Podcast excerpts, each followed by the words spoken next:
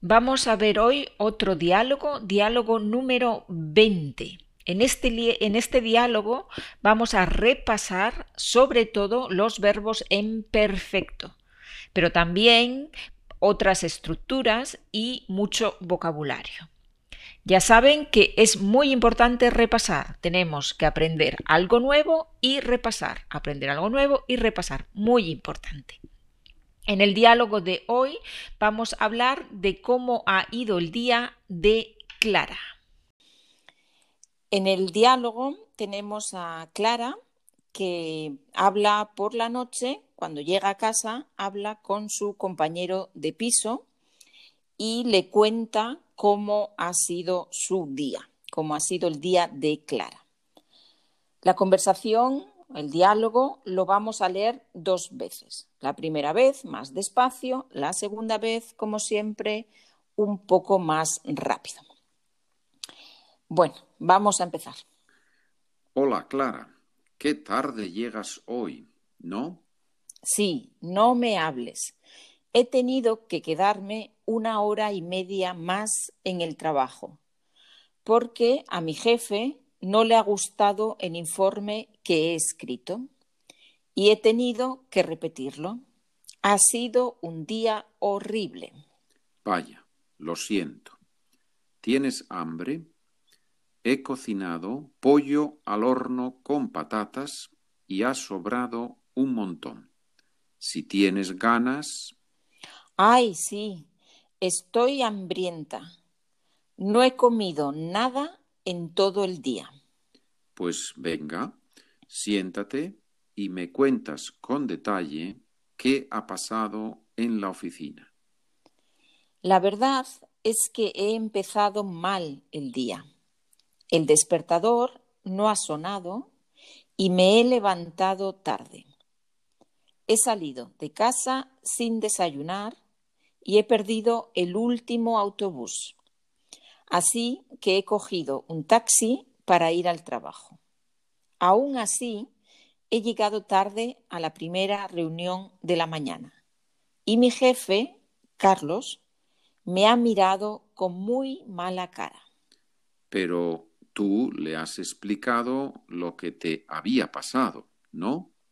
Sí, sí, pero le ha dado igual. Ha estado enfadado conmigo todo el día. Bueno, mañana seguro que ya estará de mejor humor. No sé, no estoy segura.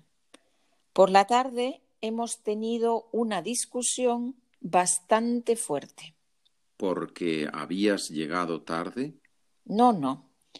Es que le he presentado un informe del nuevo proyecto y me ha dicho que algunos datos no eran correctos y que tenía que volver a escribirlo. Yo le he dicho que los datos me los había pasado el Departamento de Contabilidad. Él no me ha escuchado y ha insistido en que tenía que volver a escribir el informe. Por eso he tardado tanto en llegar a casa. Bueno, mujer, no pienses más en ello. Mañana irá todo mejor. Eso espero. Por cierto, este pollo está buenísimo, Alberto. ¿Cómo lo has hecho? Muy fácil. He cortado unas patatas en rodajas y las he puesto en la bandeja del horno. Encima he puesto el pollo, ajo, tomillo y romero. Lo he rociado con aceite. He echado sal y pimienta y listo. Me ha dado la receta mi hermana. Es muy sencilla y siempre sale muy bien. Ahora me siento realmente mucho mejor. Me alegro. Muy bien, hemos terminado la primera lectura de la conversación y ahora vamos a leerlo por segunda vez. Hola Clara, qué tarde llegas hoy, ¿no? Sí, no me hables. He tenido que quedarme una hora y media más en el trabajo porque a mi jefe no le ha gustado el informe que he escrito y he tenido que repetirlo. Ha sido un día horrible. Vaya, lo siento. ¿Tienes hambre? He cocinado pollo al horno con patatas y ha sobrado un montón. Si tienes ganas. Ay, sí, estoy hambrienta. No he comido nada en todo el día. Pues venga, siéntate y me cuentas con detalle qué ha pasado en la oficina. La verdad es que he empezado mal el día. El despertador no ha sonado y me he levantado tarde. He salido de casa sin desayunar y he perdido el último autobús. Así que he cogido un taxi para ir al trabajo. Aún así, he llegado tarde a la primera reunión de la mañana y mi jefe, Carlos, me ha mirado con muy mala cara. Pero tú le has explicado lo que te había pasado, ¿no? Sí, sí, pero le ha dado igual. Ha estado enfadado conmigo todo el día. Bueno, mañana seguro que ya estará de mejor humor. No sé, no estoy segura. Por la tarde hemos tenido una discusión bastante fuerte. ¿Porque habías llegado tarde? No, no. Es que le he presentado un informe del nuevo proyecto y me ha dicho que algunos datos no eran correctos y que tenía que volver a escribirlo. Yo le he dicho que los datos me los había pasado el Departamento de Contabilidad.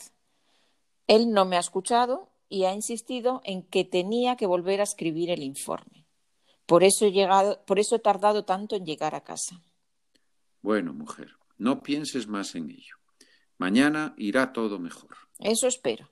Por cierto, este pollo está buenísimo, Alberto. ¿Cómo lo has hecho? Muy fácil. He cortado unas patatas en rodajas y las he puesto en la bandeja del horno. Encima he puesto el pollo, ajo, tomillo y romero. Lo he rociado con aceite, he echado sal y pimienta y listo. Me ha dado la receta mi hermana. Es muy sencilla y siempre sale muy bien. Ahora me siento realmente mucho mejor. Me alegro. Muy bien, pues hasta aquí la lectura de la conversación y vamos a explicar algunas palabras o expresiones que pueden ser interesantes para ustedes. ¿Con qué empezamos?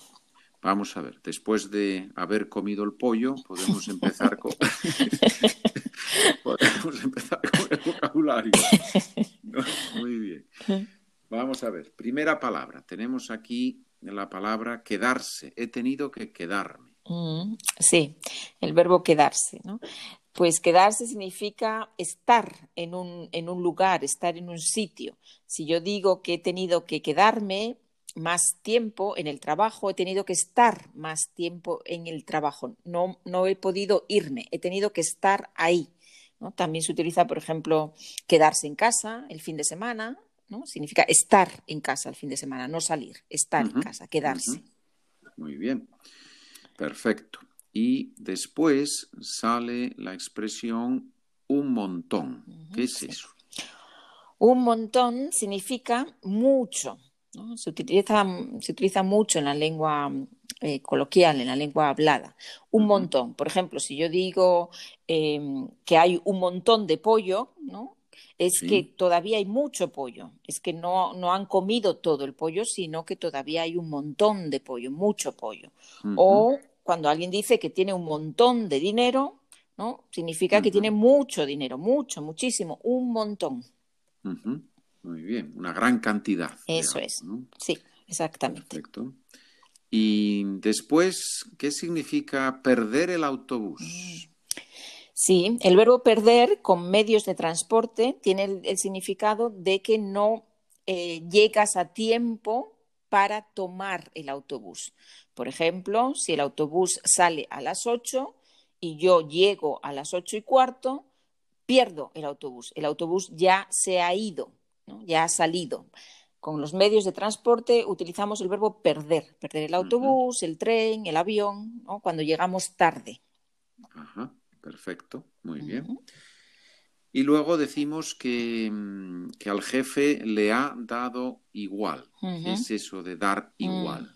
Dar igual es una expresión sinónima de no importar. Le da igual, no le importa. Es lo mismo para él. ¿ah? no, no le da importancia, le da igual. Por ejemplo, quizás en otro ejemplo se ve un poco más claro, ¿no? Si decimos, eh, si yo te pregunto, ¿quedamos mm, mañana a las 8 mm, o a las 7? A las 7 o a las 8. Y tú dices, me da igual, no, me importa, puedo quedar a las 7, puedo quedar a las 8, me da igual, es lo mismo para mí. Perfecto, muy bien. Y la última pregunta, cuando leemos aquí, volver a escribirlo. Mm. Sí, es volver a con un infinitivo, ¿no? Tiene el significado de hacer algo otra vez, de repetir algo. Volver a escribirlo quiere decir escribirlo otra vez, una segunda vez. Tener que, repetir o que hacer otra vez algo. Eso lo podemos expresar en español con volver a con infinitivo detrás como por ejemplo volver a escuchar este podcast para aprender. Eso es, hay que, hay que volver a, escuchar el podcast muchas veces para aprender bien español. Perfecto, muy bien, muchas gracias. De nada, pues, pues ya tenemos alguna palabra más, no, ya están todas, ¿no? Están todas, creo. Vale, muy bien, pues entonces hemos terminado con el vocabulario. Esperamos que les haya servido que practiquen español, que aprendan español y que escuchen muchas veces este podcast. Adiós, hasta la próxima vez. Adiós a todos.